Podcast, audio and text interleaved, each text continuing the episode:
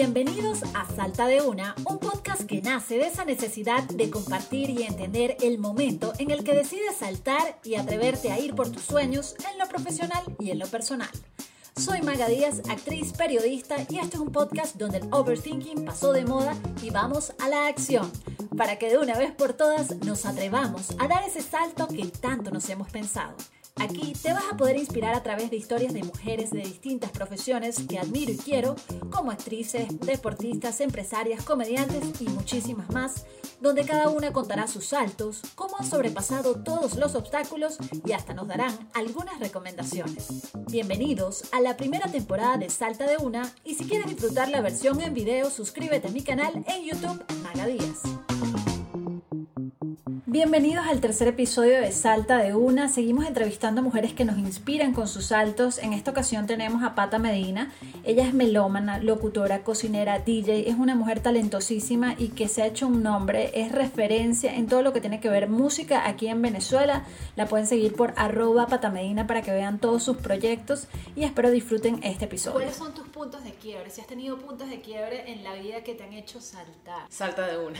Salta de una. Si yo te puedo hablar de puntos de quiebre en mi vida, yo a los 11 años, muy chama, hice una anorexia que sin duda me, me me hizo cambiar un montón de cosas, incluso como veía la vida. Y a mis 34 años me doy cuenta que no tiene nada que ver con la anorexia, sino tienen que ver con los ataques de pánico y tienen que ver con una melancolía que vive en mí y yo he tenido que aprender a abrazarla. Claro, que es algo tuyo. Además que una vez se siente quizás solo en ese punto, pero hay muchísimas personas que pasan por lo mismo y uno no sabe porque, bueno, no lo suele compartir. O sea, lo único continuo o lo único constante es el cambio. Mi hija me hizo ver eso, o sea, una bebé que la tienes, o sea, un día está aquí y otro día la tienes en tu brazo, la estás amamantando. Cuando yo me estaba acostumbrando a dar la teta, que es el proceso más peludo de la vida, ser madre no es todo bello, no. O sea, es súper duro, pero es bellísimo. Ah, y pero a la vez es duro. Y eso que tú nadie te una lo dice. mamá moderna. Ah, sí.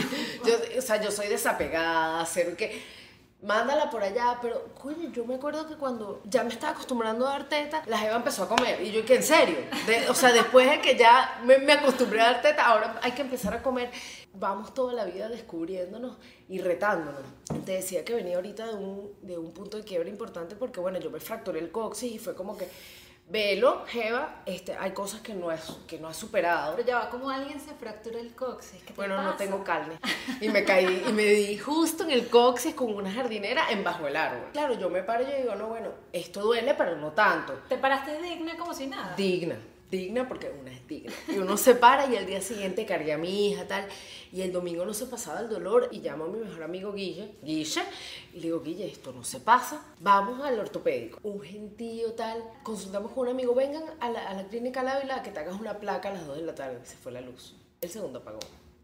O sea, yo no me pude ver hasta el jueves de esa semana que el médico me dice, ciertamente tienes una, Pero una fractura de coxis. Andabas con el coxis fracturado y tú Sí, no sabías. no, porque una jura que uno es superwoman, ¿no? Entonces, que, ay, es un golpecito.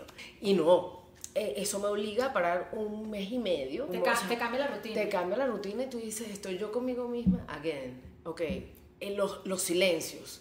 Y, y estar contigo misma, yo creo que es una de las cosas más duras que me ha tocado. Es duro llegar ahí y decir, bueno, soy yo mi propio, mi, mi, mi pro- mi- propia columna vertebral. Claro, Esas cosas pasan, a mí me pasó en la rodilla y típico que viene, yo me acuerdo que mi abuela me decía siempre que eso, eso te lo mandó el universo para que te tranquilices, para que te aquietes. Pero yo dije, bueno, ¿cómo que para que me aquiete? Bueno, porque tienes que evaluar tu vida. Y Así, que, ¿tú crees que es así? Y que, de- no, y yo sí creo que el universo te manda señales contundentes. Incluso durante la recuperación yo no me había dado cuenta. Hasta que un día, saliendo de la recuperación, hago así y me da una neuritis, una neuritis intercostal.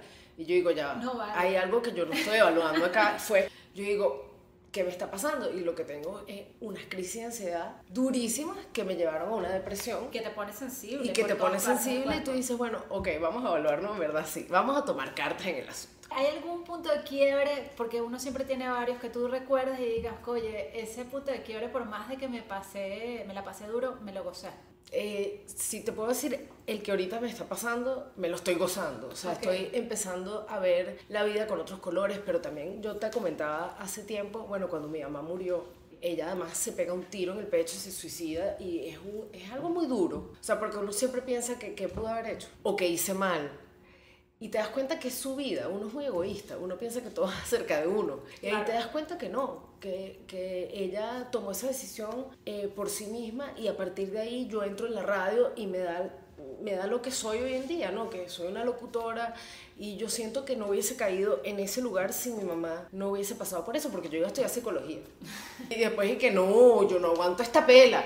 Siento que los puntos de quiebre, lejos de, ay, pobrecita yo, es qué bonito que pasé por eso, porque me hace la persona que soy hoy en día. No, y sin duda ese punto de quiebre que nos acabas de, de eh, contar, yo, perdón que yo lo lanzo, siempre lo lanzo y que, bueno, normal, porque ya para mí es algo que No, está, está muy bien. internalizado. Está muy bien porque, exacto, son cosas que suceden y que no es, en verdad no es culpa de nadie. De nadie. Sencillamente cada quien toma decisiones.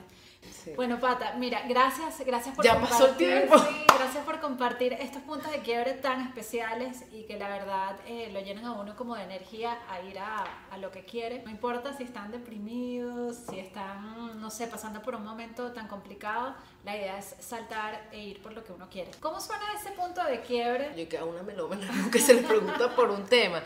Pero si hay alguien que a mí me, me ha sacado de, de huecos, siempre ha sido, bueno, Alanis Morissette, que además casualmente también ha pasado por eh, desórdenes alimenticios, grandes periodos de ansiedad. Sí, I know. Gracias la herencia. la, la lana es criolla. Bueno, y a lo largo de la vida Peter Gabriel es otra persona, hay una canción que se llama In Your Eyes, que siempre como que me, me saca de aprietos, Sting es otro que... Pero bueno, yo le pongo la música a la vida, entonces realmente son, sí, podría decir, y Queen, son como cuatro... Ok, sencillito. Sencillito. Para hacer como una buena catarse ahí pegando